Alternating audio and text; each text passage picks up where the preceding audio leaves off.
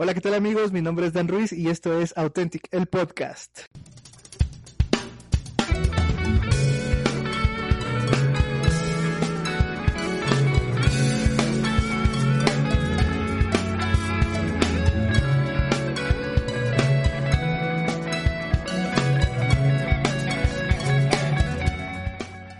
¿Qué tal amigos? Eh, Authentics, ¿cómo están el día de hoy? Estamos muy emocionados, un podcast más.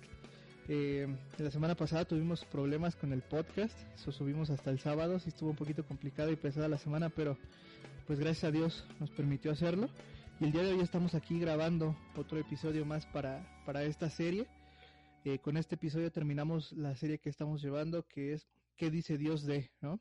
Y como ya lo pudieron ver en el título, el día de hoy vamos a estar hablando acerca de la religión, de la iglesia, y creo que va a ser un tema un poquito, eh, no sé, puede ser controversial para ti, no lo sé, pero vamos a tratar de hablarlo desde un punto de vista eh, más bíblico, ¿sí? En lo cual, pues, va a estar con nosotros compartiendo nuestra amiga América, que ya saben, ya es de casa. Hola, amiga, ¿cómo estás?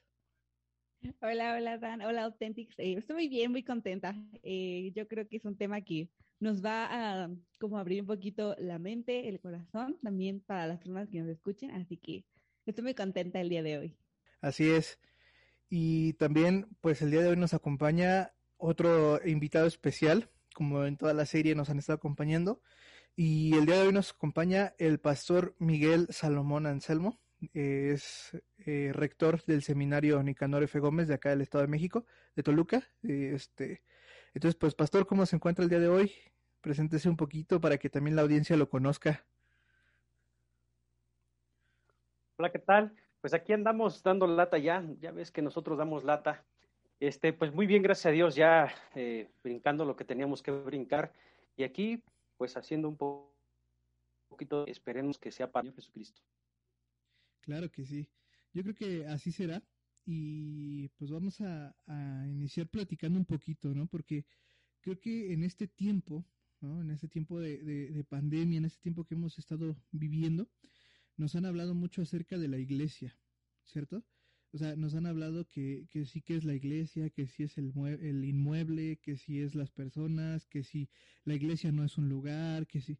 Entonces, algo que me gustaría a mí empezar a definir, y, y por qué definiendo esto, porque también muchas veces este, te dicen tienes que servir a la iglesia, ¿no?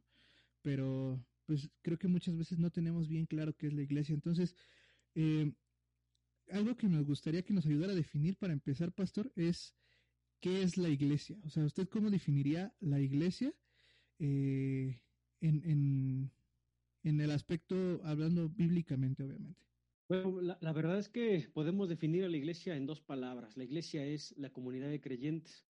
Nada más que a mí me gustaría agregar un poco ahí en esa parte. Sabemos que la iglesia es cada persona, cada creyente que cree en Jesucristo como su único y suficiente Ahora, eh, me gustaría agregar la parte de que la iglesia es una comunidad de personas que está dispuesta y recordando que es, que es esa, esa, esa comunidad necesita ser sanada.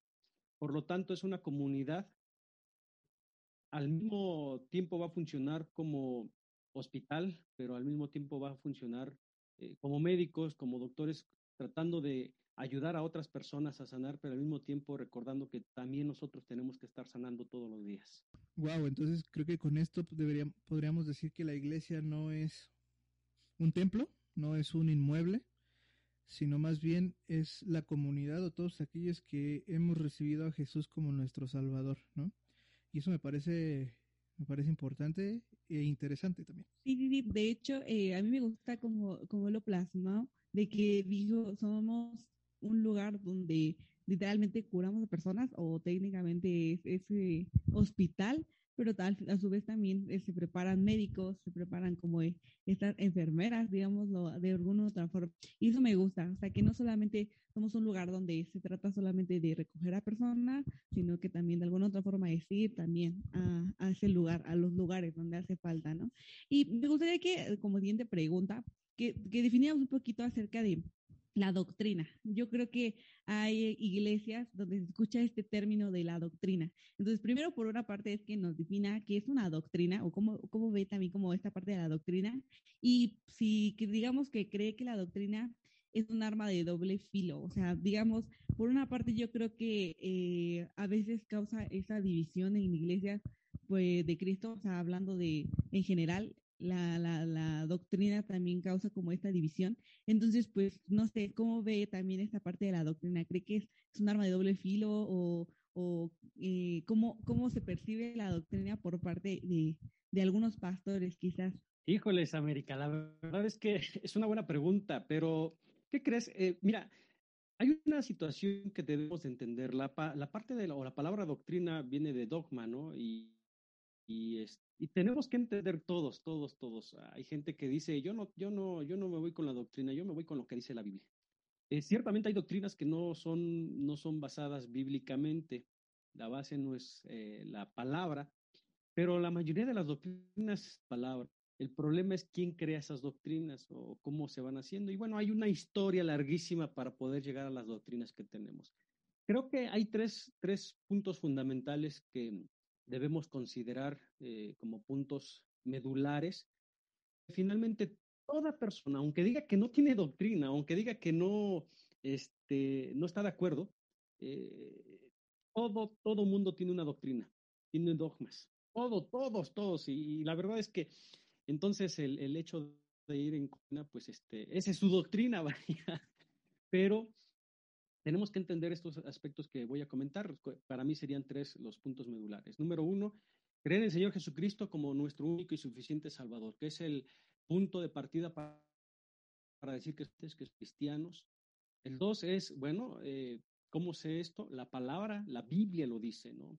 Entonces, eh, la segunda parte como doctrina que tiene que pues ser un punto principal es la, creer en la palabra, creer que la palabra es no, con esto quiero decir que creer en la, en la parte donde en ocasiones este, el pastor predica y pensar que esa es la palabra de Dios. Esa es la predicación del pastor. Eh, en, en el caso que soy pastor, cuando predico, hacemos eh, ciertos estudios, misma palabra, para entonces tratar de contextualizarla y darlo a la iglesia. Pero en muchas ocasiones debemos de ser sinceros, somos hombres y nos equivocamos también no por ser pastores. Y no solo los pastores, cualquier persona que tenga un acercamiento con la palabra corre el mismo riesgo, corre el mismo riesgo. Entonces, eh, pero sí debemos de considerar que la, la, Biblia es palabra de Dios, que es el segundo punto doctrinal que, que, debe ser por excelencia también. Y el tercero, creo que es algo que la mayoría de nuestras iglesias es Trinidad. Creen en Dios Padre, Dios Hijo y Dios Espíritu Santo. Creo que con estos aspectos es importante. Ahora, Fuera de eso, hay dogmas, hay doctrinas que se manejan dentro de la iglesia, que muchos de ellos también dependen del aspecto denominacional, depende de las denominaciones. Muchos simplemente se van creando como dogmas o doctrinas en el transcurrir del tiempo.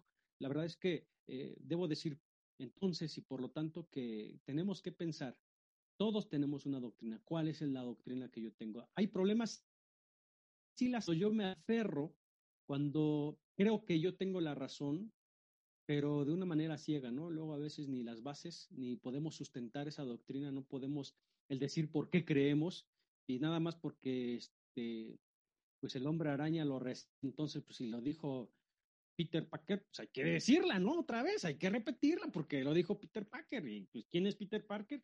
Y bueno, eh, simplemente digo, espero no me lo tomen a mal los que estén escuchando esto, pero si lo dijo fulano, su y lo dijo a través de la historia pero si no es bíblico, yo creo que eso es lo que tiene que, eh, tenemos que pensar y tiene que ser nuestro filtro la Biblia. Y en este sentido, claro que las doctrinas en ocasiones, en muchas ocasiones trae ciertas divisiones. Acá lo que tenemos que pensar es saber por qué lo creemos, cómo lo creemos y por qué lo creemos así. Tenemos que tener nuestras bases. Si no, entonces este, hay, que, hay que pensar de dónde vienen esas doctrinas y hay que pensar por qué las creo. Hombre, que sí es un tema como un poco complicado, ¿no? Lo de las doctrinas, lo de las denominaciones. Eh, pero algo que a lo mejor, o bueno, lo, que el comentario que viene o la pregunta que viene viene relacionado a esto y por eso quería definir eh, lo que es iglesia al principio, ¿sí? Porque, por ejemplo, eh, no sé, ahí donde nos estés escuchando, si en tu comunidad haya diferentes denominaciones, ¿sí? Por lo menos acá en México, sí hay muchas denominaciones y en una zona específica puede haber tres, cuatro iglesias de diferentes denominaciones. Y muchas veces esta parte de la denominación de la doctrina divide en lugar de sumar. Pero usted, pastor, ¿cuál cree que sería como el primer o el principal motivo por el cual este iglesias de diferentes denominaciones o de diferentes doctrinas, en lugar, o, muchas veces hasta de la misma denominación, pero de diferente, vamos a llamarlo ahorita presbiterio o de diferente sección, este, no se dan la mano para apoyarse a hacer algún evento evangelístico, no se dan la mano para poder pues hacer un bien para la comunidad en general, no se dan la mano para poder pues apoyar realmente a la iglesia, ¿no? Sino en realidad esto causa división. ¿Usted por qué, cree, cuál cree que es el punto fundamental de todo esto? Perdón, perdón, ya estoy aquí. Este, pues la verdad que es algo muy cierto. Eh, voy a decir como dicen los, los jóvenes, a repetir la pregunta, por favor. Este, en este sentido, es muy cierto que en muchas ocasiones divide en lugar de, de, unir, pero aquí es donde nosotros tenemos que este, pensar en lo que yo eh, hace un rato. Eh, tenemos que pensar la iglesia, que la iglesia, eh, todo mundo, todo mundo, toda denominación, toda religión dice que es la verdadera. O sea, ninguna religión va a decir, bueno, nosotros somos una religión, religión, este, patito, este, no, no, no, van a llegar los, las religiones, las denominaciones que sean y van a decir, nosotros somos los buenos. Nosotros sí hacemos esto, nosotros sí. Y creo que eh, el problema es cuando el dogma, la doctrina se centra en una denominación, una religión, nada más. Eh, religión, eh, ciertamente tampoco la palabra religión no es mala. La religión viene de, de, religar, volver a ligar, volvernos a, unir. Y entonces la, un elemento o debe ser el instrumento que Dios usa para que nosotros podamos unirnos. No, necesitamos, pero una cosa es que la religión sea la herramienta y otra cosa es que pensemos que la religión es el fin necesario para a Dios. Y en este sentido, las religiones cuando se creen únicas, cuando se creen que son las correctas, cuando se creen que ya nosotros somos los buenos y no hay nadie más, entonces muchas veces sus doctrinas están desarrolladas dentro de su propio egocentrismo.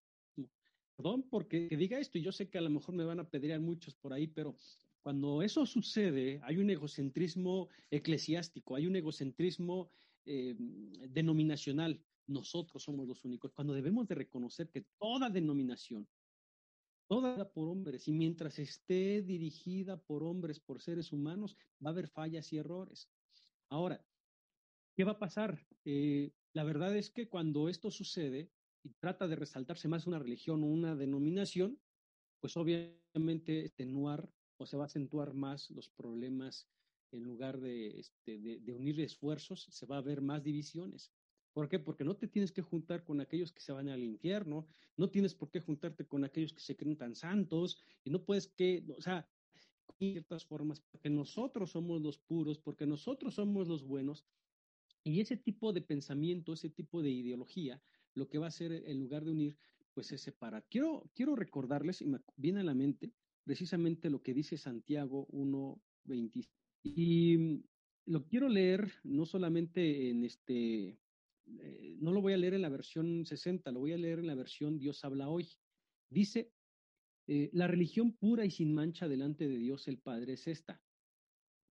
¿Cuál es? Y luego dice Santiago, ayudar a los huérfanos y a las viudas en sus aflicciones y no, no mancharse con la maldad del mundo. Creo que esto nos ayuda a, a ver cómo tenemos que unir esfuerzos. Ciertamente a nosotros nos divide que yo porque no aplaude, perfecto, pero las acciones nos tienen que encaminar juntos, porque finalmente nuestro fin no es eh, un templo y estar encerrados, nuestro fin es alcanzar a aquellas personas que están allá afuera. Y la verdad es que eh, esas personas ven cómo nos dividimos nosotros y terminan diciendo, para estar como ustedes, mejor no. Entonces, ciertamente es, es muy cierto esto que, los, eh, las doctrinas llegan a, a, dividir, pero yo creo que cuando nos centramos en una doctrina como la de Santiago que acaba de mencionar, porque es una doctrina finalmente, ¿cuál?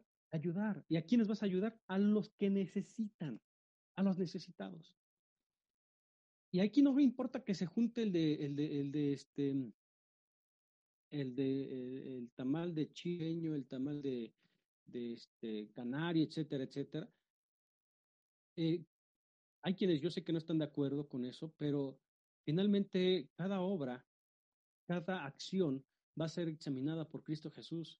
Luego nosotros decimos, no podemos hacerlo con ellos porque ellos creen esto.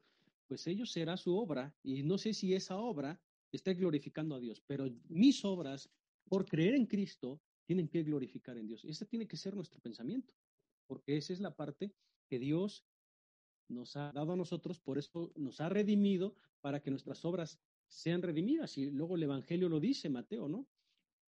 Que hay que dar luz para que nuestras obras, buenas obras, den luz y anuncien a aquellos en quien creemos.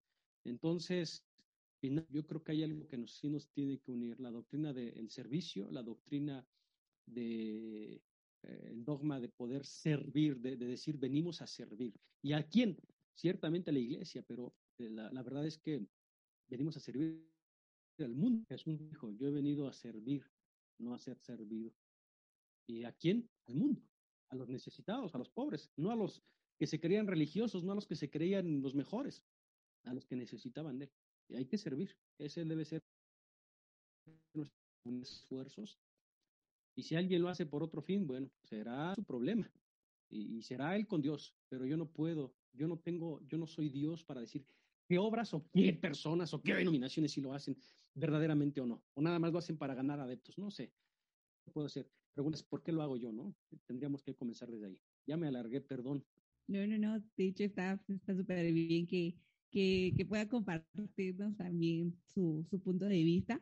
Y, y, de hecho creo que es algo que a mí también me causa un poquito de impacto, porque de hecho hay una canción eh, cristiana, evidentemente, que dice, hay una partita que, que me causa mucha curiosidad y que yo creo que aplica justo en este momento, que dice eh, que hemos vivido viendo diferencia cuando venimos de la misma herencia. Y, y yo creo que es cierto, ¿no? O sea, yo creo que todos somos hijos de Dios, sin embargo, yo creo que incluso somos nosotros los primeros en empezar a dividir, empezar a decir, no, es que yo no hago actividades con cierta iglesia, yo no hago actividades con ciertas personas, cuando pues realmente todos somos de la misma herencia, todos somos hijos de Dios y pues por esa razón tenemos que unirnos para digamos, eh, sumar fuerzas y poder que generar a lo mejor nuevos proyectos que, que van a causar más impacto que a lo mejor si solo lo hiciéramos eh, individualmente, ¿no? Entonces, para mí realmente es algo impactante lo que dice y, y comparto la misma, el, mismo pensamiento en esa cuestión. Entonces, eh, bueno, también me gustaría que habláramos un poquito acerca de, de, las actitudes. ¿Qué actitud debería tener a lo mejor una iglesia? Porque es cierto, usted ya mencionó que acerca, es acerca del servicio y, y es algo parte fundamental, pero ¿qué otra actitud debería tener la iglesia con respecto a quizás ya sea temas dentro de la iglesia o temas fuera de, de la misma iglesia? Pero ¿qué, ¿qué otras actitudes debería tener? Cuál es la actitud verdadera que deberá tener esta iglesia. Oye, América, me acordé del chiste donde dice que los presbiterianos están en una parte del cielo, los pentecostales de esta parte, los bautistas de esta parte, y cada quien creyendo su pedacito del cielo. Se imagina, se imagina que así sea, ¿no? Que porque crean que los, este, un grupo es mejor que el otro.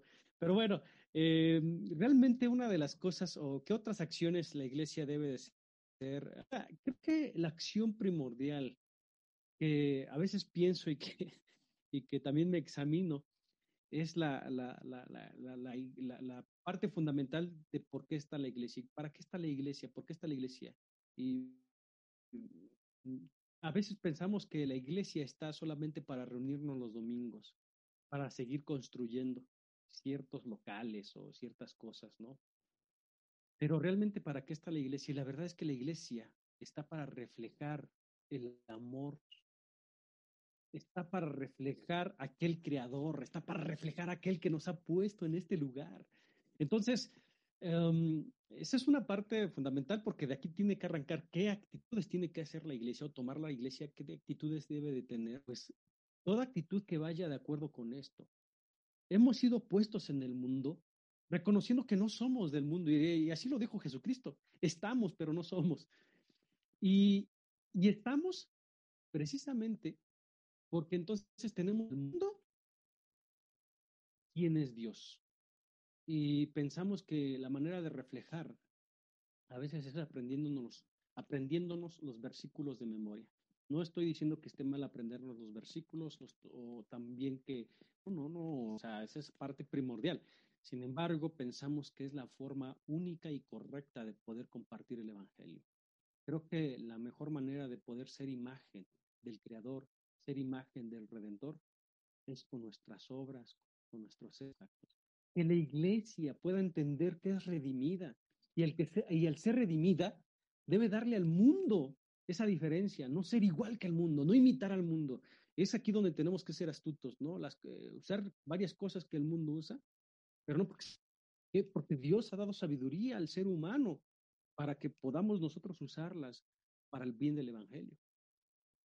Eh, ¿Qué actitud tiene que tener la iglesia? Una actitud humilde, una actitud de servicio, pero al mismo tiempo una actitud esta. Eh, ¿Por qué de protesta? Porque no solamente es como a veces nos, en ocasiones pensábamos que ser cristiano es agachar la cabeza. Pues sí, pues sí, y ahora te va para aquí, pon tu la mejilla, ¿no? Y ahí te va la otra. Una actitud de protesta, porque si hay cosas que no estamos de acuerdo que está haciendo el gobierno, si hay cosas que no estamos de acuerdo que, sean antibíblicas, ¿no? Obviamente, ¿no?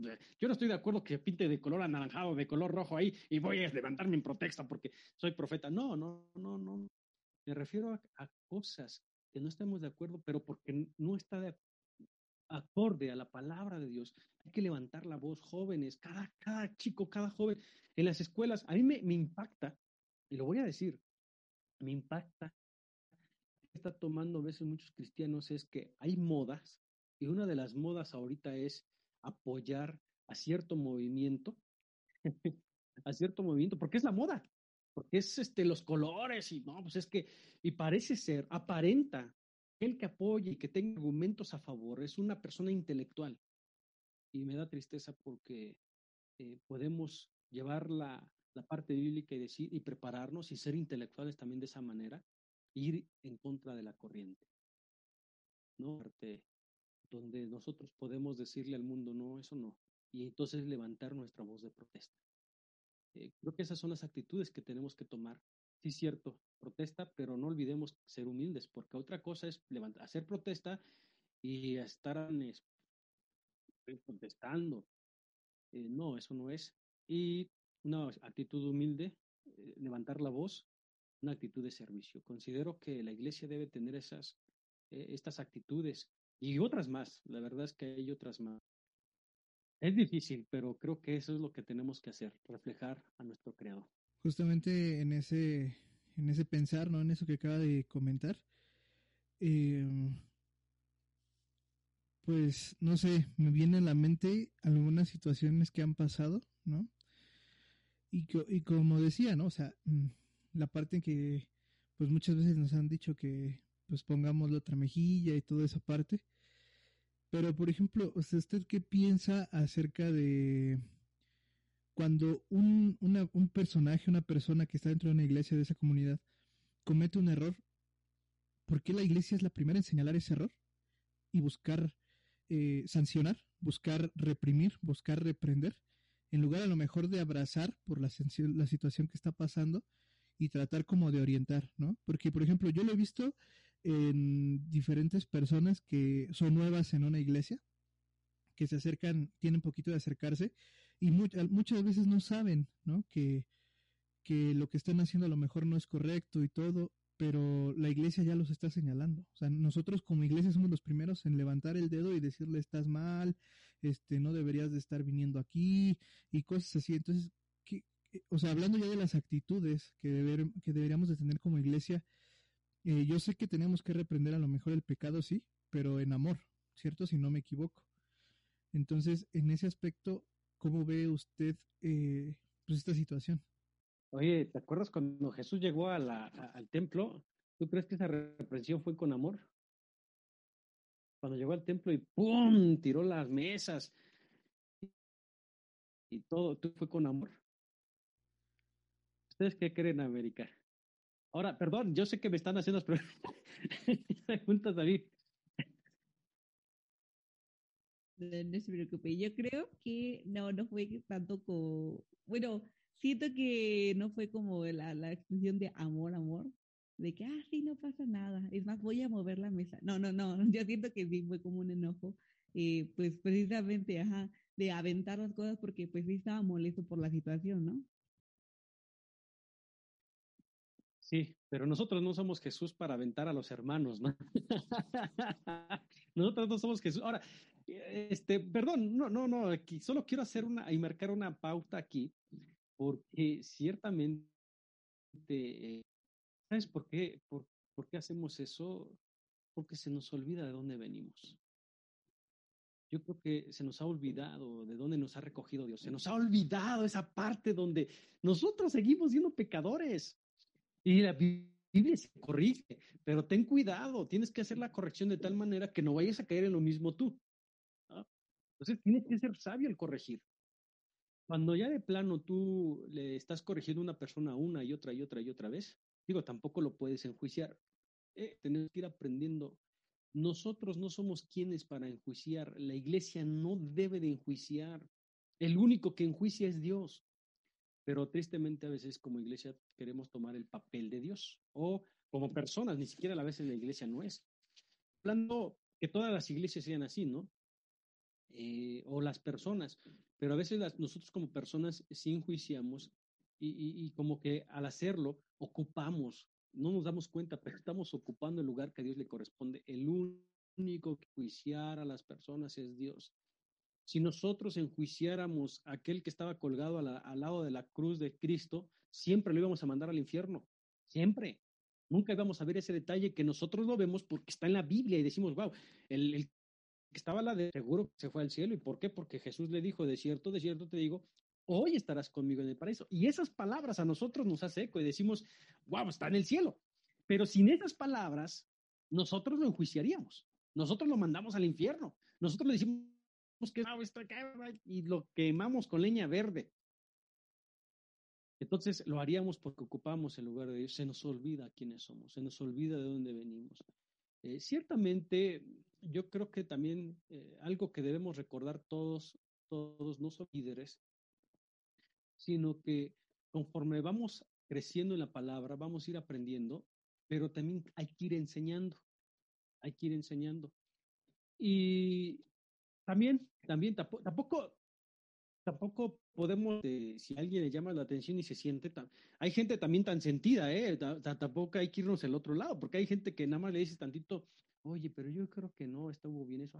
o sea que ya me vas a... No, no, no, ya empiezan y se va del otro extremo y se sienten, uy, los lastimados, los pobrecitos son los únicos y, y, es el único agraviado, agraviada, ¿no? Entonces, también hay que, hay que, lo digo porque también ha pasado, personas que se creen, eh, son súper sensibles, ciertamente hay que buscar las formas de, de llegar a, ciertamente hay que buscar las formas de cómo hablar y cómo decir, eh, ciertamente ese tipo de personas dirían por ahí los psicólogos, es que tú debes de conocer el trasfondo y tienen esta y por eso responden de esta manera. Sí, sí, ciertamente es cierto, pero tampoco podemos justificarlo. O sea, al final no, puede, no se puede justificar el pecado, porque muchas veces lo que sí se trata de hacer es justificar el pecado. Y no se puede justificar el pecado. Entonces, sí, eh, para, para sintetizar todo lo que he dicho, creo que al final lo hacemos porque debo decirlo, creo que no ha habido ninguna persona que se libre de aventar la primera piedra en esto que acaba, en esta pregunta, ¿eh? Creo que todos en algún momento, todos, todos, todos, en algún momento hemos ejercido un juicio hacia alguna persona. Y nos damos cuenta entonces aquí que, que este, lo hacemos porque en ocasiones creemos que somos mejores. Y cuando actúa así la iglesia con los que van llegando, con ciertas personas, es porque se les olvida de dónde salimos. Se nos olvida que hemos sido recogidos, sido perdonados. Y que estábamos en la misma situación que ellos, si es que ya no estamos. Eh, pero se nos olvida que también estamos en ese proceso donde aquí en la vida, aquí, aún siendo cristianos, pues vamos a Dios. Creo que de la reprensión, ahí es cuando entra el amor que dices, Dan.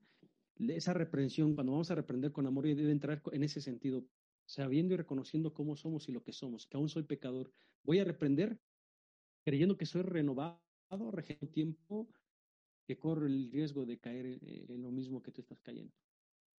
Así. Sí, sí, sí, es algo, es algo muy cierto porque algo que dijo desde el inicio, desde el inicio, fue que precisamente Jesús es el único que nos puede juzgar y aún a pesar de eso no lo hace, ¿no? Entonces, de alguna otra forma, porque a lo mejor la iglesia también es la primera a lo mejor en, en señalar o en criticar, cuando pues ni siquiera Jesús hacía, bueno, ni siquiera lo hace con nosotros, ¿no? Entonces creo que también es algo importante porque sí hay que tener también un poco de, de cuidado, a lo mejor quizás el cómo decimos las cosas, porque pues somos personas y claramente eh, yo creo que quizás por actitudes que nosotros eh, recibimos, pues reaccionamos de alguna forma, ¿no? Pero, pero sí hay que tener un poco de cuidado porque sí hay personas que, sobre todo, por ejemplo, hablo de, mi generación y generaciones que vienen detrás de la mía, que pues sí somos personas que somos muy sensibles ante las cosas y, y, que literalmente nos dicen algo y es como de, ay, sí, no, es que me, como que ya lloras y ahí, ¿no? Pero, pero sí hay que tener un poco como de cuidado, claramente. Pero sí también creo que ahora si nos ponemos del lado de la persona que recibe la crítica, pues sí también eh, hay que también no, no, pues no tomarlo tan personal, tratar de que, pues sí, ok, si te hiciera a lo mejor una, una, una crítica o un comentario, pues sí tratarlo de tomarlo lo mejor posible, sacar el, mejor provecho a lo mejor ese comentario y quizás a lo mejor eh, pensar de diferente forma, ¿no? Entonces, bueno, creo que también estoy un poco de acuerdo. Ahora, creo que algo que me causa un poco de curiosidad con respecto a la pregunta anterior de esta que, que ya nos platicó Dan, es acerca de, de estos movimientos, ¿no? Ya nos platicaba acerca de quizás la, las protestas que como iglesia tenemos que hacer, pero creo que algo, eh, bueno, chistoso, gracioso, que me ha pasado a mí, es que he escuchado que iglesias eh, no, no tocan temas eh, tan sociales, es decir, no, no, se no se habla de movimientos sociales, ya habla de feminismo, a lo mejor a lo mejor de la comunidad LGBT y, y bueno, diferentes movimientos. Y, y, pues bueno, digo, ¿por qué la iglesia no se tratan esos temas sociales, eh, le digo, hablando de estos movimientos, eh, quizás de sexualidad, de política, porque la iglesia quizás no toma estos temas en cuenta cuando pues quizás están pasando, están pasando en la, en la vida cotidiana de, de los jóvenes, de las personas e incluso de, de gente adulta que pues cada quien va a tener su propio comentario con respecto a eso y no me quiero meter mucho en, en, esos, en esos movimientos, pero sí me gustaría, ¿por qué la iglesia a lo mejor no toca estos temas? Yo nada más como complementando esa parte de la pregunta de América, este, pues a lo mejor, ¿por qué también hay muchos que dicen que estos temas no son esenciales para la vida de los jóvenes, ¿no? Y por eso no los tocan. Entonces, bueno, ahora sí ya, cerrando el paréntesis. Híjoles, es que eso hay que preguntárselo a ellos. o sea, no, no, sé por qué no se tocan. Eh, lo que yo puedo decir es que finalmente, eh, bueno, yo creo que una parte tenemos que entender eh, es que tristemente la iglesia ha vivido en dos mundos, o algunos cristianos, algunos pensadores cristianos han vivido en dos mundos. Lo dividen en, dos aspectos. El mundo secular, que dicen que el mundo secular es donde está la política, la religión, digo, la, política, la, este, eh, todo lo de la sociedad, etcétera, etcétera. Y el mundo espiritual, que es aquí lo que la iglesia le compete. Y cuando existe este tipo de pensamiento, que es un pensamiento dualista, dos, entonces tristemente ven a la iglesia solamente en, esta, en este sentido, donde solo tiene que tratarse de temas espirituales, porque espirituales solamente es eh, lo que dice la Biblia ahí, ahora de política, revisen cómo llegó el hijo de Salomón al poder, revisen cómo llegó el mismo Salomón al reinado, o sea, política, este, la, la iglesia tocar temas eh, sociales, claro que tocar, por eso yo digo, hay que preguntarle aquí a los que no, porque yo no entendería por qué tenemos que detenernos cuando la iglesia vive en una sociedad. Y si nosotros como líderes no damos respuesta, ayudamos a encontrar esa respuesta a la iglesia, entonces vamos a vivir en dos mundos. Y mientras vivamos en dos mundos, no vivimos en una realidad la parte espiritual se vuelve una fantasía, se vuelve una utopía y no una realidad. Y, yo lo que yo creo profundamente es que nosotros nos toca hablar de todos los temas. Eh, ciertamente, como pastor, yo no soy experto en, en ciertas áreas y, y, eso hay personas en las iglesias que sí se están desarrollando en cierta parte política, en la parte económica, en la parte de esto, en la parte, y que ellos pueden ir desarrollando y que yo, un pastor, me toca darles esas herramientas bíblicas para que lo que ellos van a hacer lo desarrollen de una manera bíblica, correcta y cristiana. Y, y por ese lado tenemos que hablar de Ramos o no. Entonces, este, pero Creo que ahí sería una cuestión. ¿Por qué no se habla por, por ese tipo de pensamiento? Porque creemos que esto desacae y lo más espiritual es más importante. Y eso da tristeza porque lo económico, aunque ellos digan, no, vale, que no sé qué, pues eso es espiritual también. Son acciones espirituales. Porque el pastor trabaja y quiere recibir un sueldo, entonces su trabajo pues es carnal, material. No, también es espiritual mi trabajo, porque me dedico a la iglesia, es espiritual. No.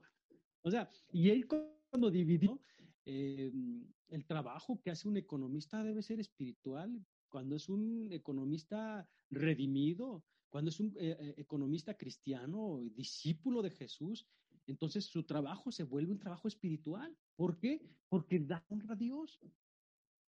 Y así cada trabajo.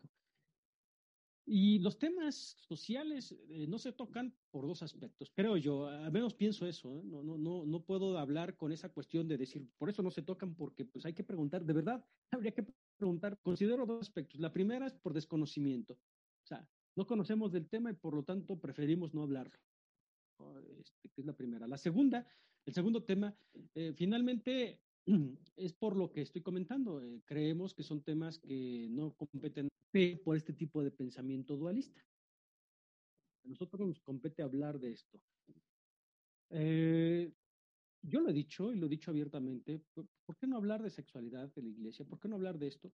Si digo, si en las escuelas, en las secundarias ya te están dones, aquí en el centro de la Ciudad de México, si el podcast llega para otros lados, aquí al menos en, México, en, la, ciudad, de Toluca, en, el Estado de México, llegan regalando condones y están hablando de una sexualidad. Nuestros hijos están oyendo todo eso que ellos están diciendo, ve y hazlo, tú no tengas, no tienes problemas, es tu cuerpo, te nada más cuídate. ¿Por qué como iglesia no vamos a hablar? ¿Por qué callar? O sea, pero eso es lo que yo pienso, eso es lo que yo digo, y, y porque la Biblia sí tiene aspectos que para, para, para muchos hoy ya no tiene validez, porque eso de, eso de, de, esperarte hasta el matrimonio, oye, eso es anticuado. Eso era para la generación de los abuelitos, ¿cómo crees? Ahorita pues hay que vivir la vida, como diría aquel hermano Ricky Martin, ¿no? Vive la vida loca. Este, pero considero que sí se tienen que tocar temas eh, sociales porque es parte de la iglesia. La iglesia no está despegada de la sociedad. Vivimos en un mundo social. Tenemos que dar respuestas a las cuestiones políticas, económicas, sociales, culturales. Pensamos que también la cultura es otro, rollo y que ahí ya no, no. Si nosotros nos damos cuenta de la reforma, mucho aspecto cultural nació forma. Y también desde antes, pero, pero bueno, creo que sí debemos estar abiertos. No, no sabría decir por qué hay iglesias que no, Creo que si no las hay, si no hay gente preparada, tenemos que buscar gente y preparar gente para que pueda, podamos hablar de esos temas, para que nuestros, nuestros hijos puedan tener respuestas. Yo lo decía al inicio, ¿por qué creo en eso? Hay que tener respuestas del por qué.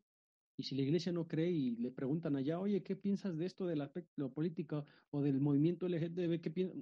Ah, pues está chido. O sea, porque no hay respuestas porque no hay convicciones. Y mientras no haya convicciones es porque no hay una enseñanza profunda. Entonces, creo que sí tenemos que tener convicciones y las convicciones nacen de ese conocimiento. Pero, pues es lo que yo puedo decir. Sí, sí, súper cierto con, con respecto a esto. Yo creo que eh, no podemos como apartarnos de, de, la sociedad porque pues en ella vivimos, claramente. Eh, yo, por ejemplo, que soy estudiante todavía, pues técnicamente eh, toda mi carrera se trata de, pues, de analizar también un poco, en parte, la, la sociedad. Y yo creo que, que pues, no soy la única que a lo mejor eh, se les está inculcando, a lo mejor, eh, dar un poco de profundidad a ciertos movimientos. Yo creo que hay muchas carreras y hay muchos jóvenes que técnicamente viven influenciados ya sea por redes sociales, ya sea por los medios que están viviendo, que están ellos informándose, incluso eh, yo creo que a partir de ahí, pues creo que somos influencia de todo eso. Y, y, y bien decía, ¿no? Que si no tenemos convicciones, pues no podemos como decir, ah, sí, con respecto a este tema, yo siento que esto está bien, esto está mal, porque pues simplemente decimos o apoyamos simplemente por ser popular algún, no, algún movimiento, pero yo creo que sí es importante que se vea tanto la, la parte de las convicciones, pero sí también eh, no dejar de fuera estos temas que realmente sí son importantes con respecto. Sí, sí, sí. Totalmente de acuerdo. Sí, creo que es súper importante que, que se toquen estos temas en la iglesia porque pues como ya lo dijeron, ¿no? O sea, muchas veces nos dejamos guiar por lo que escuchamos, por lo que vemos y pues nuestros jóvenes están en ese en eso, ¿no? Y muchas veces por eso también se separan de la iglesia porque pues el mundo te está diciendo esto, esto, esto, esto y entonces la iglesia te dice no, no te dice por qué, solamente dice no. Y entonces, ¿qué es lo que viene? Pues esa parte de ¿por qué no? O sea, sí. Y entonces vienen esos pensamientos de pues que pues la palabra de Dios ya es vieja, ya no está la moda, no es lo de hoy y entonces pues vienen todas esas situaciones y creo que sí es importante como decían, ¿no? Que esto que ese parte este social, ¿no? Y bueno, creo que que hemos hablado mucho de la iglesia, ya del pues ahora sí que toda la parte de fuera, ¿no? Pero me gustaría eh, que antes de que podamos terminar, pudiéramos tocar un poquito la parte un poquito más eh, de las entrañas de la iglesia, ¿sí? De lo que pasa dentro de, de esta iglesia. Y me gustaría hablar acerca de los ministerios, ¿no? Pastor, ¿cómo podríamos definir un ministerio? ¿Cómo podríamos eh, definir, bueno, sí, en qué momento puede ser llamado ministerio, en qué momento no puede ser llamado ministerio, si un ministerio tiene que estar este, ligado a una iglesia este, local forzosamente para poder ser llamado ministerio. Eh, si no, pues todo lo que se haga dentro de ese ministerio no, no, no es real, no es válido, no es para Dios. Eh, ¿Cómo está esa situación? A ver, platíquenos un poquito. Oye, oye, este, todo esto, este ministerio que estás haciendo, quiero preguntarte antes, este, ¿pertenece a una iglesia o no? Porque si no, de ahí depende mi respuesta. No, no es cierto. No, no es cierto. Este, oye, está interesante, pero fíjate, quiero, quiero comenzar con algo, porque esta palabrita que acabas de usar, este, realmente creo que ha salido de su... no se le da la importancia y tampoco ya no tiene la, la connotación que, siempre ha tenido en el aspecto bíblico. La Biblia habla de ministerio. ¿Qué es un ministerio? Y cuando nosotros vamos, eh, de hecho de ahí viene la palabra ministrar, nosotros estamos ministrando.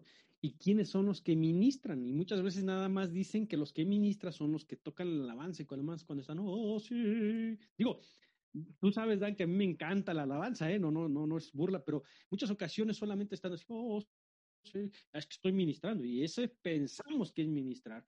O el pastor cuando está orando nada más. ¿Qué está haciendo? Está ministrando el pastor.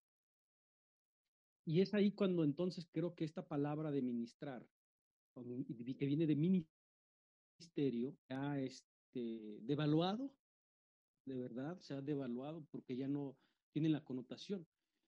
¿Qué es ministrar? Y no es otra cosa que si nosotros vamos en la Biblia, es servir, servicio. Ministro viene de servir, servicio.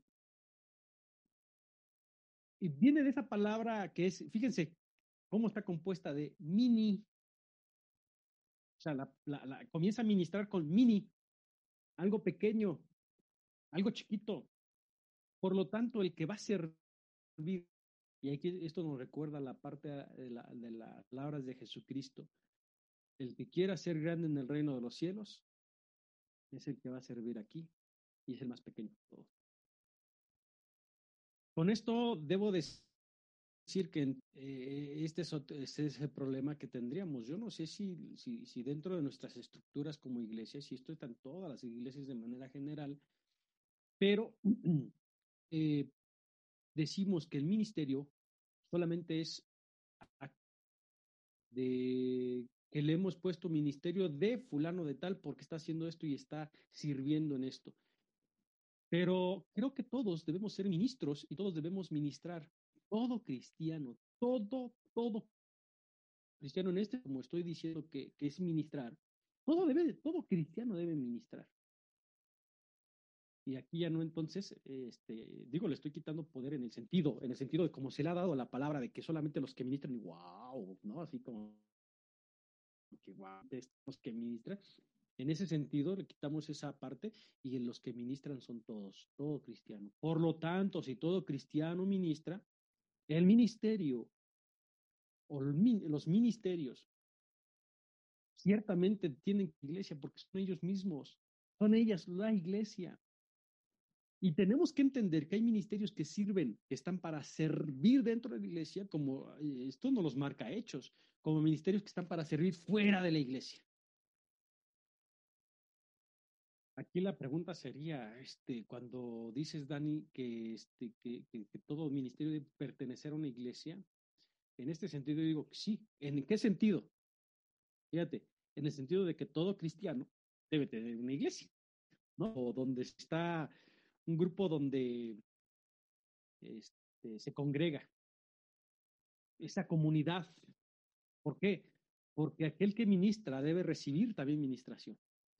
Pero ojo, no en el sentido, ser en el sentido estructural o político, donde, espérate, vas a decir o vas a hacer lo que yo, como grupo que estoy arriba de ti, tienes que hacer o hacerlo así. ¿Por qué? Porque tienes que estar atado a esta iglesia y como estás unido a esta iglesia, entonces las cosas son así, ta, ta, ta, ta, ta, ta, ta, ta, ta, Y si no, mira, entonces no sirve y tu ministerio no tiene validez. Ah, aquí la pregunta es, ¿quién valida el ministerio?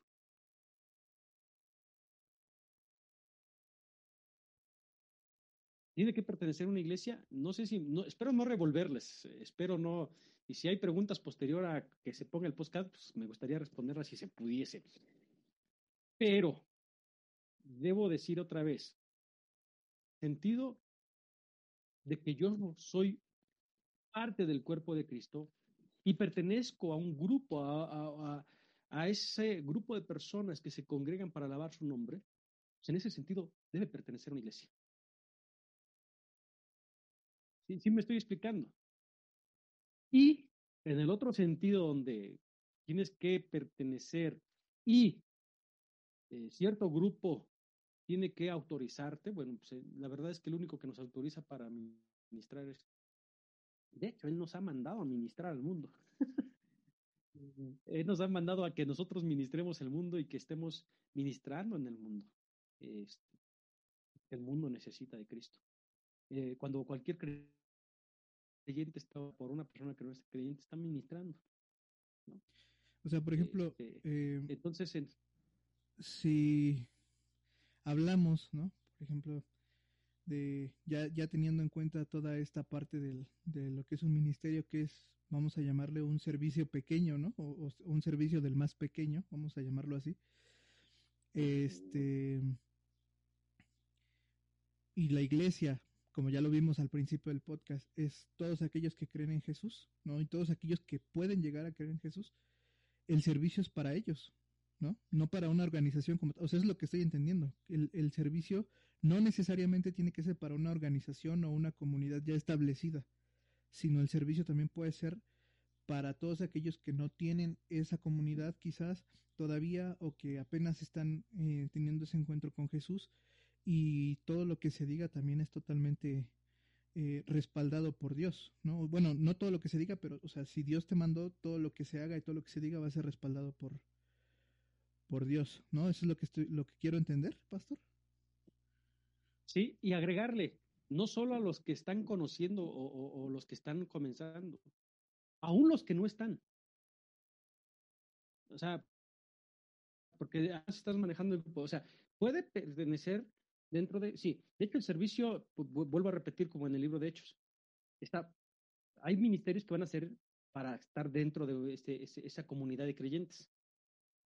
Y van a servir a esa comunidad haber ministerios, si no los hay, debe de haber ministerios que están para servir fuera, en el mundo. Y ahí en el mundo no solamente estamos hablando de los que ya están conociendo o de los que ya les hablaron una vez, sino aún de los que nunca han escuchado, de los que...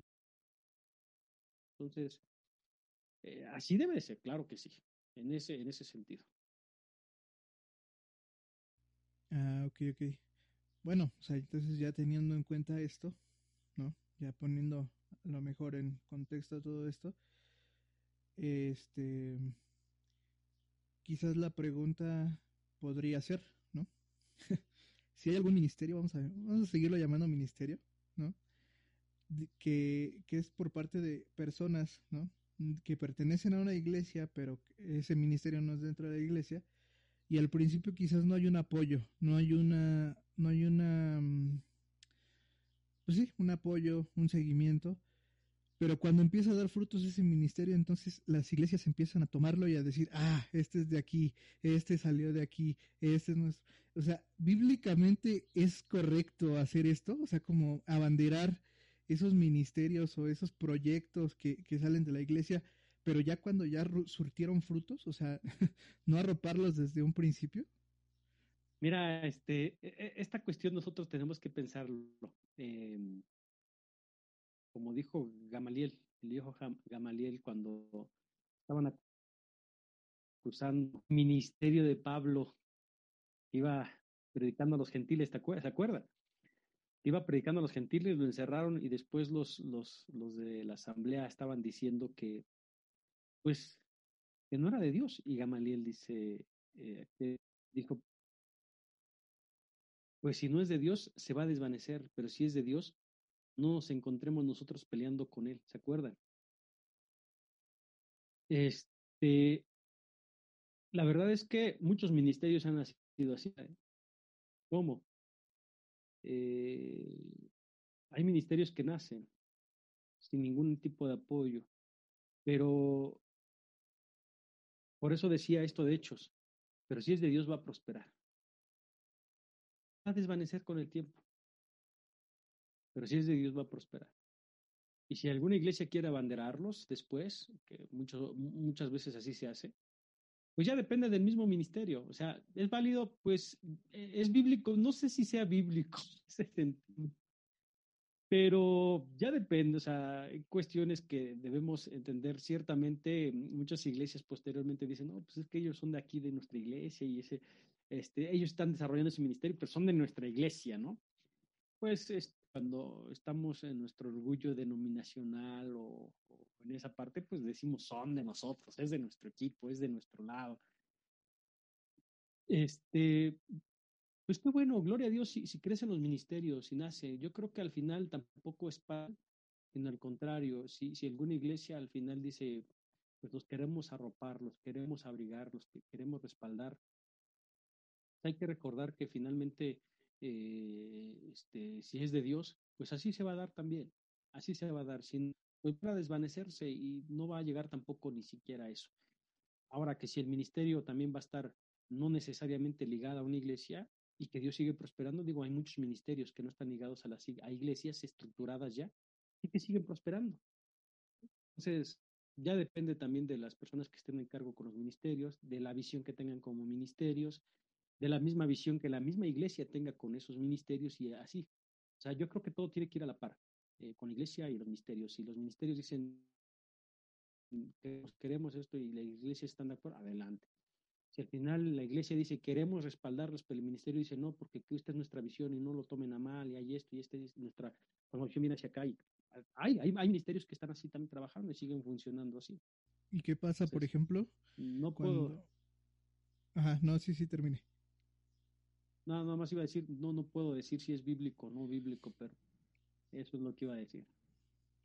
Bueno, es que muchas veces pasa, ¿no? Que, por ejemplo, este, pues hay un ministerio, ¿no? Que salió de una iglesia y em, empieza a prosperar, a dar frutos, ¿no? Quizás eh, a lo mejor no se hace de la manera tan profesional, no tan correcta, porque sí hay inexperiencia, pero el hecho de que venga la iglesia local y te diga, eh, ¿sabes qué? No, este, si tú ese ministerio que tienes no lo metes a la iglesia, estás contra la iglesia. este, o ese ministerio que, que, tú tienes y no lo metes a la iglesia, entonces ya no perteneces a nosotros. ¿Por qué te quieres ir a otro lado? O sea, en ese aspecto, ¿qué nos podría como, como decir? O sea, es eso, no, no voy a hablar si es bíblico o no es bíblico, pero, o sea, es correcto que también nosotros como líderes, ¿no?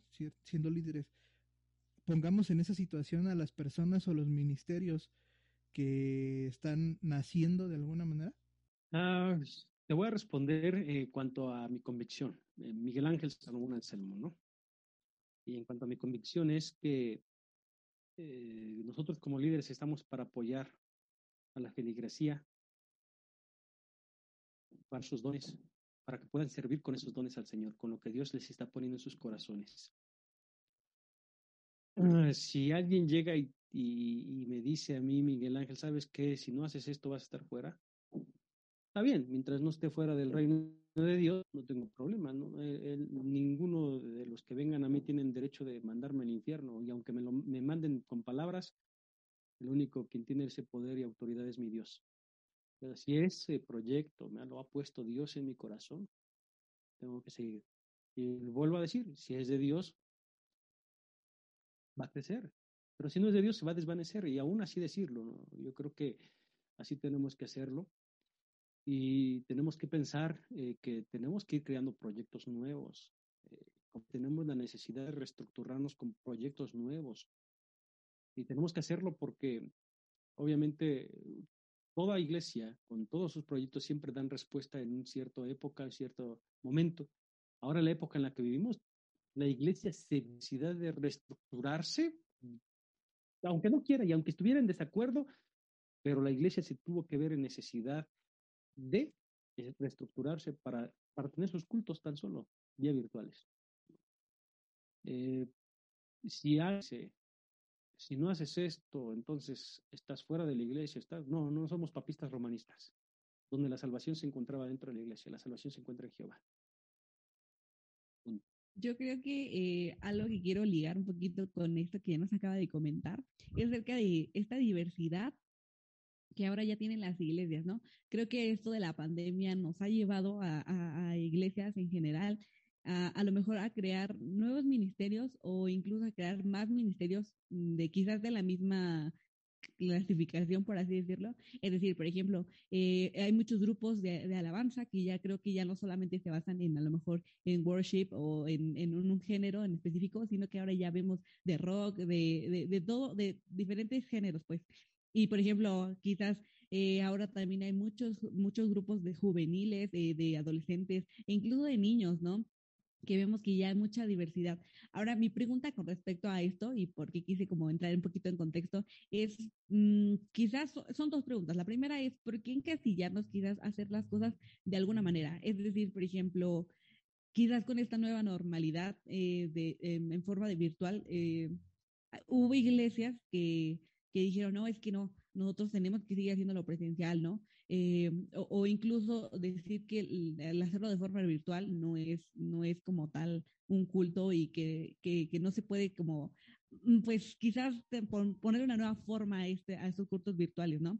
Entonces, ¿por qué encasillarnos? A lo mejor quizás hacerlo de una forma como siempre se ha, se ha hecho, ¿no? De decir, no, siempre tiene que ser presencial, presencial, presencial. Entonces, ¿por qué encasillarnos? Y, y la segunda pregunta es, eh, si nosotros quisiéramos que cambiáramos esta, esta, mm, estas formas de hacer nuevos ministerios, eso es como cuestionar lo que Dios hacía o, o, no, porque, bueno, desde mi punto de vista, creo que Jesús y, vino aquí a la tierra y, y, y, no solamente hizo o enseñó a los demás de una forma, sino que lo hizo de diferentes formas, ¿no? Pero pues quisiera preguntarle así como, ¿por qué encasillarnos y si eso es cuestionar a, quizás a Dios?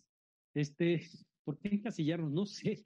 Mira, yo creo que, em, espero no, pero creo que por dos cosas. La primera es por miedo. Por miedo, ¿por qué? Porque tenemos miedo a hacer cosas nuevas. Casi siempre cuando hay algo nuevo se tiene miedo. Eh, entonces, ¿cuántos años? Y de verdad, ¿cuánto se lleva haciendo el culto de manera presencial? Es más, no años, siglos siglos. de la noche a la mañana, porque así literalmente, ¿no? Viene el año pasado, llegó enero y hasta escuchamos que por ahí se veía que había una enfermedad, surge febrero, que iba a llegar por acá, llega marzo y ¡pum! nos cortan. Cultos cerrados, iglesias, digo, perdón, iglesias cerradas. Y, y las acciones que teníamos que tomar eran así. De, por eso digo, de la noche exagerando, estoy este, de manera figurada noche a la mañana. Pero obviamente cuando tú ves y son siglos, son siglos, y viene algo nuevo, totalmente nuevo, pues es cuando surge el miedo. Wow. Y si no, y si sí, y esto. Yo creo que esa es la primera. Y la segunda, ahora, con esto no estoy diciendo que, por eso se tendrán que seguir haciendo así. La segunda, en cuanto a esto, es que eh, la preparación. Eh, ¿Por qué digo falta de preparación? Mira, ciertamente eh, voy a hablar, voy a hablar este, de mi caso, mi caso, nuestro caso particular como iglesia, como pastor, nosotros que eh, en, en, mi caso tuve que voltear a mirar un poco hacia jóvenes que trabajaban con, con aspectos electrónicos, ¿no? Y de tal forma que nosotros comenzamos nuestros se cancela el domingo y el siguiente domingo vía Facebook. Ah, una computadora y bueno, desde la cámara de la computadora y comenzamos. Hoy hemos revolucionado un poco ese aspecto y se ha creado también, hemos creado nosotros como iglesia un equipo que le hemos llamado equipo creativo. Y este, y si y yo le he dicho a, los que han trabajado conmigo para ayudarme en las transmisiones y todo esto, si ustedes no estuviesen conmigo, no hubiese hecho todo esto. ¿Por qué? Porque llegaba el momento en que pues es que no sé cómo hacer, es que se me paraba la transmisión, es que ya me faltaba esto, ya me fallaba el otro. Y llegaba el momento y así como que pues, ya también Pastor Miguel de repente ya terminaba así como que es que se me cayó el internet y yo estaba bien entrada en la pre y se me volvía a caer y otra vez volvía a retomar y, y tres veces se cae y ya todo, pues, ya mejor no, ya mejor el esto entonces chocamos con la parte cultural de, de todo esto nuevo electrónico, la, tecnología, y llegamos a chocar, y eso eh, no me concedí un poquito, eh, un poquito joven, pero chocamos, y entonces viene esa parte, por eso digo la falta de preparación en ese sentido. Este, gracias a que eh, este, los chicos que, que, están apoyándonos, no, pastor, ahora vamos a hacer, no, experimentamos con esto, experimentamos, este, sí, yo dije, pues bueno, vamos a hacerlo, pero porque estaban ellos, porque finalmente, si no, yo creo que esa es la parte con la que los líderes que tenemos cierta edad y, pues eh, a lo mejor nos vemos con mucho avance tecnológico, pues, chocamos con eso. Y esa es la parte. Igualmente no necesita, yo, yo tuve que tomar cursos, muchos cursos también ahí virtuales después de esto. Eh, y, este, y me da gusto, pero hay gente que no lo va a hacer, eh, hay líderes que no lo van a hacer, y no, no es así como para decir, ay, hay que, hay que mandarlos al infierno a estos líderes. No, no, no, es, es, que son culturas, y somos culturas diferentes, y al menos mi cultura es todavía los que estamos en ese proceso, pero hay culturas un poquito delante de nosotros donde no ni siquiera quieren entrar en el proceso, y es la parte cultural. Eh, pero sí, eh, este, tomé, me, me, me, fui preparando un poco con esto digital, junto con este equipo que estamos trabajando ahora en la iglesia y hemos tomado cursos, hemos estado. Pero yo creo que esa es la otra parte por la cual eh, no, no, no, por eso queremos hacerlos presencial. Y creo que agregaría una tercera. Eh, tristemente, y si lo digo así, a muchos no les va a gustar esto que voy a decir. Tristemente, eh, se ha considerado como el fin de la iglesia si no estás en el templo, como que muchas cosas no van a tener validez. Muchas, muchas cosas no van a tener validez. Y este, pero volvemos a lo mismo. Eh, cultural y tradicional. Eh, yo creo que finalmente es necesario, es necesario, es, es sumamente necesario estar en comunidad, porque necesitamos estar en comunidad como iglesia pero entendamos que no es el lugar físico lo que va a hacer que nosotros rendamos nuestra adoración a Dios. No va a ser que yo, eh, donde, porque esté en ese lugar físico, es que Dios sí es Señor. Bíblicamente, Dios escucha la oración no por donde estés, sino la condición con la que tú hagas esa oración. Con un corazón contrito y humillado, Dios no te a despreciar. Dice así la Biblia. No estoy diciendo que entonces no son importantes lo de estar los cultos, no, sí, porque necesitamos estar en comunidad. Y el creyente, como todo ser humano, ha sido formado, creado para vivir en comunidad. Cuanto más nosotros como cristianos que necesitamos estar en comunidad. Yo ahora, en este sentido, eh, yo estoy empujando a mi iglesia, en la iglesia en donde estamos, eh, a que vamos a tener que trabajar de lo virtual. Cuando llegue el momento de lo físico, vamos a trabajar de las dos formas, porque tampoco podemos continuar con esto y hay que tratar de hacerlo de la mejor manera posible porque es para el Rey de Reyes, para el Señor de Señores, no nada más como decían por ahí en el canto, ¿no? Este, no importa que estés desafinado, hermano, total es para la gloria de Dios, con mayor razón, si es para la gloria de Dios y para la oiga tantito, trate de afinarse, ¿no? Este, y lo mismo con estos aspectos, yo creo que necesitamos estar este, respondiendo a las cuestiones que hay. Ahora, en cuanto a lo que preguntabas, si estaba Jesús, mm, este, me quedé así como que no entendí, pero si, si, es, si es porque se crean nuevos ministerios, es como si estuviéramos cuestionando a Jesús o como si estuviéramos en contra de lo que Jesús dijo, ah, es más así. Decirte, no, no, no, no. Eh, eh, los ministerios se van creando de acuerdo a las necesidades que hay, las necesidades que hay. Y todo lo contrario, se deben de crear para dar respuesta y responder y, poder que esas manos que esas manos sean más extensas. Vuelvo a decir, yo soy pastor, pero aunque sea un poquito de música, muy poquito, puedo agarrar la guitarra. Y recuerdo el tiempo de mi juventud, yo estaba en la reunión de intermedios y yo tocaba la guitarra ahí con los intermedios. Pero no soy músico. Y no puedo yo llegar y decir, a ver, este, voy a tocar música, porque también soy músico. Y cualquier grupo. Eh, tampoco puedo decir eh, y hablar con tal tema eh, este, muy abiertamente, porque puedo decir, piense esto, no, soy pastor. Y en ese sentido, debo decir que si hay personas que pueden cubrir ciertas necesidades y él es músico, bueno, es ministerio de música, y él es esto, bueno, el ministerio digital, y es esto, ahora que estamos, que se va a ocupar lo digital, hasta es más fotografía. De verdad, yo digo, yo, yo sí pienso que la iglesia debe de crearse ya el ministerio de fotografía. Yo pienso, ¿eh? De, cada quien habrá quienes digan, no, el ministerio de fotografía, ¿qué está pensando, pastor? Pues, pues está bien, pero desde mi punto de vista, creo que debe de estar el ministerio de redes yo, Miguel, pienso que debe haber un ministerio de redes. De verdad, no, no, no lo digo en mala onda. Yo sí creo que debe haber un ministerio de redes. Yo sé que alguien, híjoles, pues ya, ya me van a, a correr del cielo por lo mejor por lo que estoy diciendo. Pero, ¿por qué de redes? Porque la iglesia ahora también está en redes. Eh, Facebook, Instagram, TikTok, pero si el TikTok puede servir para bendecir, pues hay que usar el TikTok. Digo, yo, yo no lo uso. He tenido ahí tentación, pero y va a ser eso y que, podemos bendecir, hay que usarlo. He visto por ahí unos TikTok y, digo, wow, de chicos, de chicas creativas y digo, wow, sí se puede hacer cosas buenas. Creo que se puede aumentar el ministerio de redes, ministerio de fotografía y todo eso. el ministerio de fotografía estaría enlazado al ministerio de redes. Pero bueno, ese es Miguel Ángel Salomón, ese soy yo y creo que yo no pienso que esté ofendiendo a Jesús, todo lo contrario. Creo que Dios nos dijo que seamos astutos como las serpientes, pero sencillos como las palomas.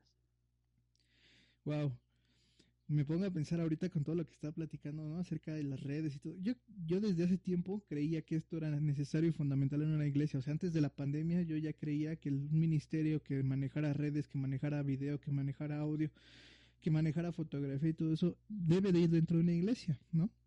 Pero como dice hasta ahorita, pues en la necesidad realmente, eh, es cuando pues todos brincamos y decimos a ver qué es lo que hacemos, qué es lo que... y todo, ¿no? Pero otra cosa, otra parte que, que, también es importante y que me llama mucho la atención es, eh, por ejemplo, pues hoy en día ya el hecho, pues, a lo que estamos haciendo nosotros ahorita, ¿no? O sea, el conversar, el poder grabarlo y subirlo a redes, pues ya es muy sencillo, ¿no? Entonces, eh, pues lo mismo con los servicios de las iglesias, lo mismo con alguna reflexión que te puedas encontrar ahí en la semana en Facebook, Instagram y TikTok, donde te lo encuentres, ¿no? Mi pregunta sería aquí, si solamente la palabra, hablando de la palabra de Dios, hablada de la boca de un pastor, ¿es válida? O sea, solamente esa palabra tiene validez o cualquier persona que quiera abrir su Biblia y empezar a leer la Biblia ya es válido. Y, esa sería una, y la otra sería, si lo hace fuera de una iglesia, ¿es válido también? Sí, Dani, lamentablemente mientras sea la palabra de un pastor es válido, así que ten cuidado. Este, la segunda, sí, son, no, no es cierto.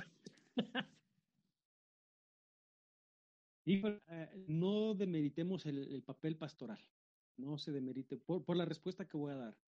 Este, la verdad es que para, eh, en el caso de nosotros como presbiterianos, para tener y ser pastor necesitamos estudiar, estudiar. Decía un teólogo por ahí que para poder ser dirigidos por el Espíritu Santo, el Espíritu Santo no dirige a flojos, sino a personas. Y, y, y, y, llegar con que Dios tampoco llama a flojos, sino llama a gente para trabajar. Estoy diciendo esto porque obviamente eh, con esto debo decir que no, no, no. Cualquiera que hable en el nombre de Jesús, siendo dirigido por él, es, es palabra válida. No, no, no, no un pastor nada más. Pero vuelvo a repetir, ¿pero qué? Pero no hablar tonterías, porque también es que tenemos que ser muy enfáticos en esto. Hay personas que hablan por hablar y son tonterías y uno dice, chipa, que eh, son cosas que ni siquiera él piensa que salen de la Biblia, ¿no? Porque así piensa. Y hay gente que me he topado como dice, como dice la Biblia, el que Dios, este, el que madruga, Dios le ayuda. Entonces, ah, entonces cualquiera, mira, yo creo que Dios va a usar a todo tipo de personas, va a usar a cualquier persona, pero hay que ser conscientes, nosotros los cristianos tenemos que ser conscientes. ¿Conscientes en qué? de que tenemos que estudiar y leer nuestra Biblia. No solo de que si Dios puede hablar desde mi boca, sí puede usar, digo, si usó la, la quijada de un burro, digo, perdón, no, no, no quiero meditar, no quiero decir compararlo, pero Dios puede usar a cualquier persona, pero tengamos en mente que aún cuando uno sea pastor, y tengo que estudiar, leer mi Biblia, porque luego quiero hablar y no conozco ni siquiera la escritura, digo mínimo. Entonces, este, eh, con esto estoy haciendo un poco extensa la respuesta porque no me gustaría de meditar. Yo soy pastor y no por esa razón, sino porque no en ocasiones también cualquiera, cualquiera ya quiere ser pastor y lo digo en el buen sentido. Cualquiera puede serlo, sí, cualquiera que ha sido llamado por Dios. Si Dios lo ha llamado, Dios lo va a usar para eso. También Dios usa a los que no son pastores. Y Dios usa de manera tremenda, tremenda, tremenda. Este, entonces sí puede venir palabra de ellos. Y la segundo aspecto que me pregunta, ya se me olvidó hasta por responderte largamente esto, ¿cuál fue lo segundo que me... Ah, sí, lo del, si, si solo en la iglesia. No, no, no, no, no, este, volvemos a lo mismo. Eh, todo, todo tiene un fin. Y el estar en el templo, estar en la iglesia, es un fin. El hablar en la iglesia tiene un fin. Pero hablar fuera de la iglesia también tiene un fin. Entonces, eh, cuando estamos hablando normalmente de, dentro de la iglesia es para edificación de la iglesia. Cuando hablamos fuera de la iglesia y que las no son eh, de la iglesia, pues es para dar a conocer del Evangelio o para dar palabras de paz. Y volvemos a lo mismo, mientras sea dirigido por el Espíritu Santo, este, es válido. E, es que, ¿quién valida? ¿Quién valida todo esto? No es un pastor, no es un lugar, es Dios, el Espíritu Santo, quien valida todo esto, ¿no? Entonces, eh, no por esto todos, todos, ese es lo triste, lo, otro lado, que todo mundo se siente con esa validez también. Pues allá, ahora sí que ahí es donde decimos, yo no puedo tampoco decir, este sí, este no, este sí, este no. Creo que Dios nos ha dado sabiduría para discernir y ahí saber qué es lo que sí y qué es lo que no. Estudiando las escrituras podamos discernir también en, eso, en ese aspecto. Yo creo que sí, eh, es algo muy cierto, porque sí pasa, o sea, en, las iglesias, y hemos escuchado iglesias que, que también han dicho, ¿no? De, no, es que si mi pastor no lo dijo, no, no, no te creo, a lo mejor lo que tú dices, ¿no? O lo que se dice, ¿no? Otra iglesia, otro pastor incluso, ¿no? Entonces, eso también pasa y es muy controversial eh, esa parte. Y, ya creo que como última pregunta, y para cerrar todo este ciclo de preguntas, para que ya no sienta tan cuestionados por nosotros, este, me gustaría preguntarle eh, acerca de cuando aceptas a Jesús. Bueno, eh, vas a una iglesia y pasa esto de que aceptas tú a Jesús y y decides pertenecer a la iglesia de Cristo, tendremos que sujetarnos a una iglesia específica, una iglesia local, una iglesia como tal, o, puede haber como esta parte de hacer como Jesús lo hacía, de que podría ir a, otros, a otras ciudades incluso, pero bueno, ya la ponemos en contexto, a otras iglesias incluso. Entonces, eh, tendría que ser sujetarnos a una o poder hacerlo con varias o incluso no pertenecer a una en específico. ¿Cómo es esto? E, esta pregunta sí está bien. este, yo sé que esto no les agrada mucho a los chicos, y este, pero sí eh, tienen que decidir.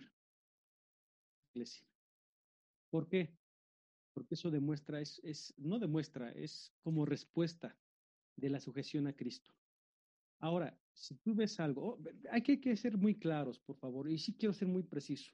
Sí debemos estar sujetos a una iglesia. Sí, es iglesia. O sea, eso es algo que tiene que entender no, pues que este, esto, es que aquí sí me gusta esto, pero acá no, no me gusta esto y acá sí me gusta esto, aunque no, por eso quiero hacer de todos para que, sí, recuerda que, que nunca va a haber una iglesia perfecta y que entonces ahí es donde nos toca trabajar.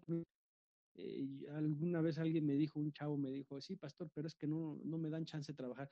Pues entonces, si no te dan chance de trabajar, ahí sí, yo sí le dije, búscate una iglesia donde sí puedas trabajar, no lo que se te pegue tu regalada gana, sino lo que Dios ha puesto en tu corazón con respeto con respecto a la misma visión que tiene la iglesia. Eh, ¿Por qué? Porque creamos identidad. Como lo decía al inicio, es importante saber que mi comunidad de creyentes, mira, eh, lo, voy a decir desde mi perspectiva, desde mi experiencia en este sentido que acabo de pasar. Eh, ustedes saben que pasamos por una situación muy difícil como familia, no solo mi esposa, sino mis padres, mis hermanos el tener una identidad, el saber que pertenecemos a una iglesia, yo lo dije en mis redes sociales, en, mi Facebook, me sentí abrazado por Dios, me sentí amado por Dios. Y vi, vi cómo Dios usó a la iglesia. Yo me siento identificado para mostrarme Dios su amor y su misericordia. Hay muchas cosas, a lo mejor que yo no estoy de acuerdo con mi Iglesia Nacional Presbiteriana pero, seguiré trabajando para allá. Por como lo dije al, inicio, sé que tengo errores, y yo tengo errores, muchos errores, y me voy a equivocar, y a lo mejor hasta voy a lastimar personas. Yo espero que sea lo menos posible, lo más mínimo que se pueda, ¿no? Este, de verdad lo espero con todo el corazón, pero soy ser humano y no quiero justificarme detrás de mi humanidad. Es mi mismo pecado. Y ante esta situación, Sé que la iglesia tiene fallas a lo mejor desde mi punto de vista. ¿Y qué tengo que hacer? Estar a tratar de hacer mi papel, mi trabajo para hacerlo. Si yo creo que no es así, bueno, hay que hacerlo como debe de ser. Pero tengo esa identidad, pertenezco a esta iglesia. Y cuando me vi en esa necesidad, cuando me vi en esa situación, la iglesia con la que yo me siento identificado, la que me abrazó, la que me arropó, con la que me sentí amado. Y con eso yo sentí que Dios me estaba diciendo, te amo, hijo, te amo, estoy contigo. Yo creo que mientras vivamos en una paz y una bonanza tremenda, yo puedo decir, no, pues podemos estar de, podemos ser de chile, de, de dulce, de, de, tamarindo, de lo que tú quieras, un revoltijo, un sincretismo de lo que tú quieras. Pero cuando hay una necesidad, es identificado y con los que tú has abrazado y con los que has servido, de verdad, Dios los va a usar. Es más, Dios es tan bueno que hasta va a usar también a los que no, pero, pero, pero siempre es buena esa identidad. Yo me sentí amado, me sentí abrazado, sentí que Dios usó a esta, su iglesia, para decirme, aquí estoy. Entonces, creo que sí es necesario identificarnos con la iglesia, que tú puedas decir, yo soy de aquí, y que ellos puedan decir, él o ella es de aquí. Va a haber cosas eso es lo que no nos va a gustar. Hay que orar y hay que trabajar para cambiar. Hay que trabajar. Hay que, eh, eh, sí, pero es que me toca, sí, va a haber cositas en que nos va a costar mucho trabajo, pero hay que hacerlo. Al final, lo que nos cuesta es, eh, lo que nos da mucho trabajo, cuando vemos que se cumplió, decimos, nos sentimos sumamente contentos y agradecidos con Dios por decir, Señor, gracias, gracias. Y saber que Dios nos está llevando a ese lugar precisamente porque nosotros podemos ser un Lutero. Digo, Lutero, ah, porque hizo, podemos ser fulano, un David o un esto, porque a lo mejor la iglesia lo necesita. No huyamos de donde Dios nos esté poniendo. Tampoco estoy diciendo con esto que, que, que, que, si tú ves y que te cuartan, porque yo sé que también, ah, yo, yo unos chicos, y te he dicho, es que yo quise hacer esto y que me cuartaron y me hicieron esto, y yo les dije, termina, y terminé diciendo después de ciertos intentos, de ciertas cuestiones que yo aconsejé y me dijo, hice esto, hice lo que yo hice, todo lo que me dijo, no queda otra más que salte y busca tu Pero ¿cuándo? ¿Cuándo? Cuando ya, ya intenté esto, intenté, no de mala gana, ¿no? Así como Jesús llegando a la iglesia aventando todo y es que ustedes no sirven, es una, es pastor, tú, allá no líder, este, no, no, no, no, tampoco. Es la mejor manera. Entonces, este, eso es lo que yo creo, América. Wow. Ya a mí me surgió otra pregunta, pastor, ahorita que estaba hablando acerca de esta parte de la necesidad, del momento en que, en que, este, pues los momentos difíciles que uno pasa, ¿no? Pero, ¿qué pasa cuando tienes esa iglesia o esa identidad con una iglesia local? Estás en medio de esa situación y te abrazan hermanos de otras congregaciones, ¿no? Pastores de otros lados que has visto solamente una vez quizás, pero ven por ti, te preocupan y todo. Y tus mismos líderes, tu misma gente de tu iglesia, tu mismo pastor, ni siquiera así como para preguntar, oye, ¿cómo están? ¿Qué le están pasando? No, o sea, yo no digo que a lo mejor no nos tengan esas oraciones, ¿no? Porque a lo mejor sí llega a pasar, ¿no?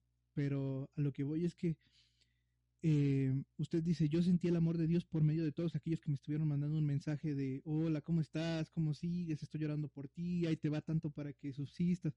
O sea, y de esa manera, pues sí, pero yo sé que también hacen mucho los que no dicen nada, ¿no? Y simplemente nos tienen en, sus oraciones. O sea, yo sé que también eso es, y es de agradecerse. Pero ¿qué pasa si todo ese apoyo que se está sintiendo, ¿no? Que, que se deja ver, no es de tu iglesia local, no es de las personas con las que te relacionas normalmente. Eh, y, o sea, ahí está, ahí, ¿qué, qué, cuál es mi lugar, ¿no? ¿Cuál es, cuál es mi iglesia? ¿Dónde debo estar? O esa parte. Creo que ahí es donde Dios te está mostrando, o nos está mostrando, me está mostrando, o nos está mostrando, en qué área necesitamos trabajar en nuestra iglesia. Este, porque una cosa es, yo lo dije desde esa perspectiva, lo que voy a contestar también viene de que he vivido de esa experiencia, pero hubo una ocasión cuando experimenté eso también, cuando vi en ciertas situaciones, dificultades, y ni siquiera de mi denominación. Cuando eso surgió, sí llegué a pensar en estamos y estamos mal. Fue cuando Dios puso en mi corazón, ya sabes en qué estás mal, ya saben que estás mal tu iglesia, ya sabes en qué área te, necesito que trabajes. Y pues es una enseñanza de, las, de las veces que que nos enseña que no nos guste que nos enseñe el Señor, ¿no? Qué bueno que, que, se sienten abrazados por otros lados. Este, qué bueno que, que, Dios te está diciendo, no te dejo, pero te estoy enseñando qué es lo que necesitas trabajar en, en donde estás, en donde te he puesto ahí. Y si te estoy haciendo ver esa necesidad es porque a ti te estoy escogiendo. Puede que Dios nos esté diciendo eso. Este, porque sí es, es, necesario, ¿no? Y en muchas ocasiones, en muchas ocasiones, este, cuestiones para saber nuestras deficiencias. Entonces, si amamos esta nuestra iglesia, lo que tenemos que hacer es enfocarnos en ese trabajo y decimos, estamos, estamos rengueando de este lado, hay que apuntalar aquí. Y Dios me enseñó, Dios me lo mostró, y pues en el nombre sea a tomar ese parte de ese ministerio y vamos para adelante porque porque lo necesitamos, porque lo necesitamos urgentemente. Yo diría que así podríamos tomarlo también. Ok, ok. Bueno, pues sí, es un, creo que hemos tocado un tema eh, interesante, ¿no? Con muchas, mucha enseñanza, mucha, ahorita como cosas que están así en, la cabeza, pensando. Y espero que también tú que nos estés escuchando, ya sea de mañana, de tarde, de noche, a la hora que estés escuchándonos, este, pues también te haya dejado como esa reflexión.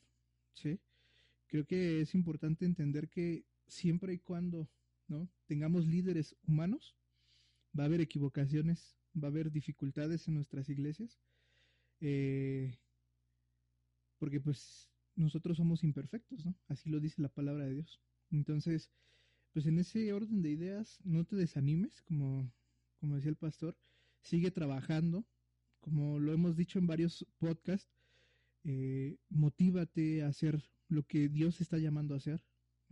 Si muchas veces en la iglesia te han dicho no, este, aquí no, aquí no hacemos eso aquí no lo hacemos de esa manera, pues hazlo porque Dios te está llamando a hacerlo.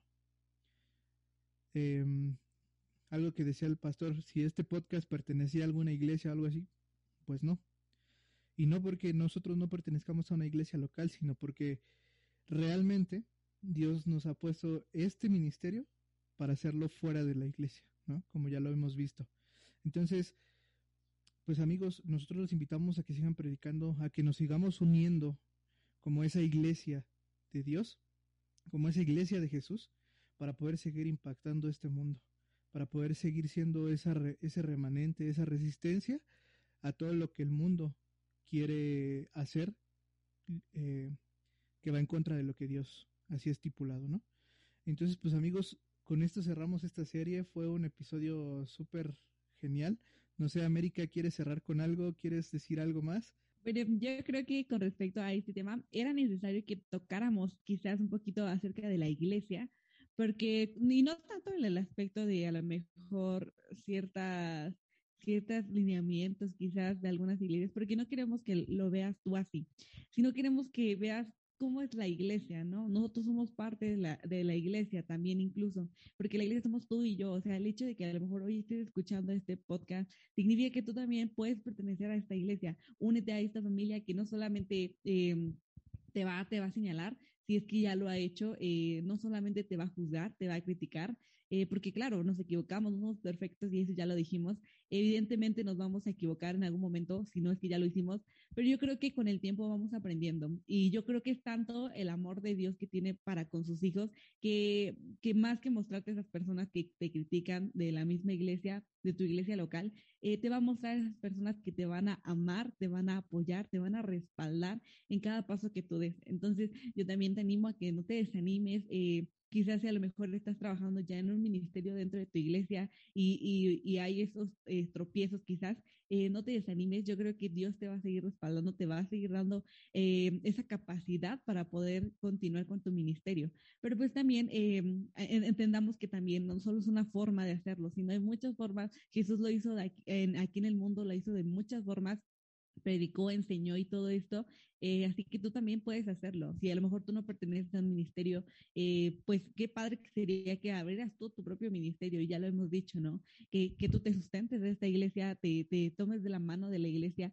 y sin duda de, de, Dios, que yo creo que es el, es el que te va a dar esas herramientas y te va a dar el amor para que tú salgas y prediques a las demás personas, ¿no?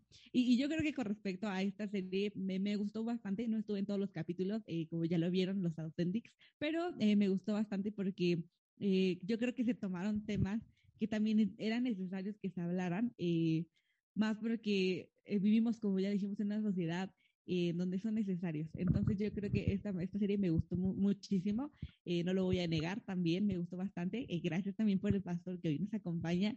y pues nada, también a, a, los, a los invitados que hemos tenido en esta serie. Y pues solamente es eso, Dan. Muy bien, Pastor, algo para cerrar con este podcast. Muchas gracias por invitarme, de verdad, este, pues agradezco y qué bueno que están abriendo este espacio para poder opinar, para poder hablar. Es bueno, yo creo que al final es algo bueno y es un ejercicio bueno que también tenemos que hacer. Y animarles, chicos, eh, este podcast, como ya se ha dicho, no, no nos conoces, si estás fuera del Estado de México, fuera de la República, animarte a seguir trabajando. Recuerda que tu trabajo, tu don, lo tienes que desarrollar y servir a Cristo. Yo te animo a que lo hagas. Este, tendremos fallas, eh, vamos a tenerlas. Este, no te enfoques en ellas, tú enfócate en que Dios te ha llamado, que Dios te ha, eh, te quiere usar, te quiere utilizar para bendecir a tu iglesia y para bendecir a los que están fuera de tu iglesia. También al mismo tiempo, apoya a tus líderes en lo que puedas, animarte a trabajar para que lo puedas hacer. Gracias, Dan. Gracias, América. Que el Señor les bendiga. Y pues ha sido un gustazo estar aquí con ustedes. Muchas gracias, Pastor, por el tiempo, por este tiempo fue increíble. Y amigos, no se pierdan la siguiente serie. Vamos a estar hablando acerca, ya estamos preparando la siguiente serie. Este, vamos a estar hablando de mm, Jesús. Sí, se viene la Semana Santa, pero queremos abordar todos estos temas no como eh, pues normalmente lo hacemos en las iglesias, ¿no? Que lunes de autoridad y martes de no sé qué y miércoles de no sé qué. No, vamos a abordarlo desde otro punto de vista y queremos que también en esta serie que viene tú puedas conocer a Jesús desde otro punto de vista y pueda impactar tu vida. Así es que quédate con nosotros en la siguiente serie, vienen invitados especiales también. Eh, y pues nada, nos vemos en la próxima Authentics, que Dios me los bendiga mucho y si tienen internet, ahí nos vemos, ya saben. Chao, chao.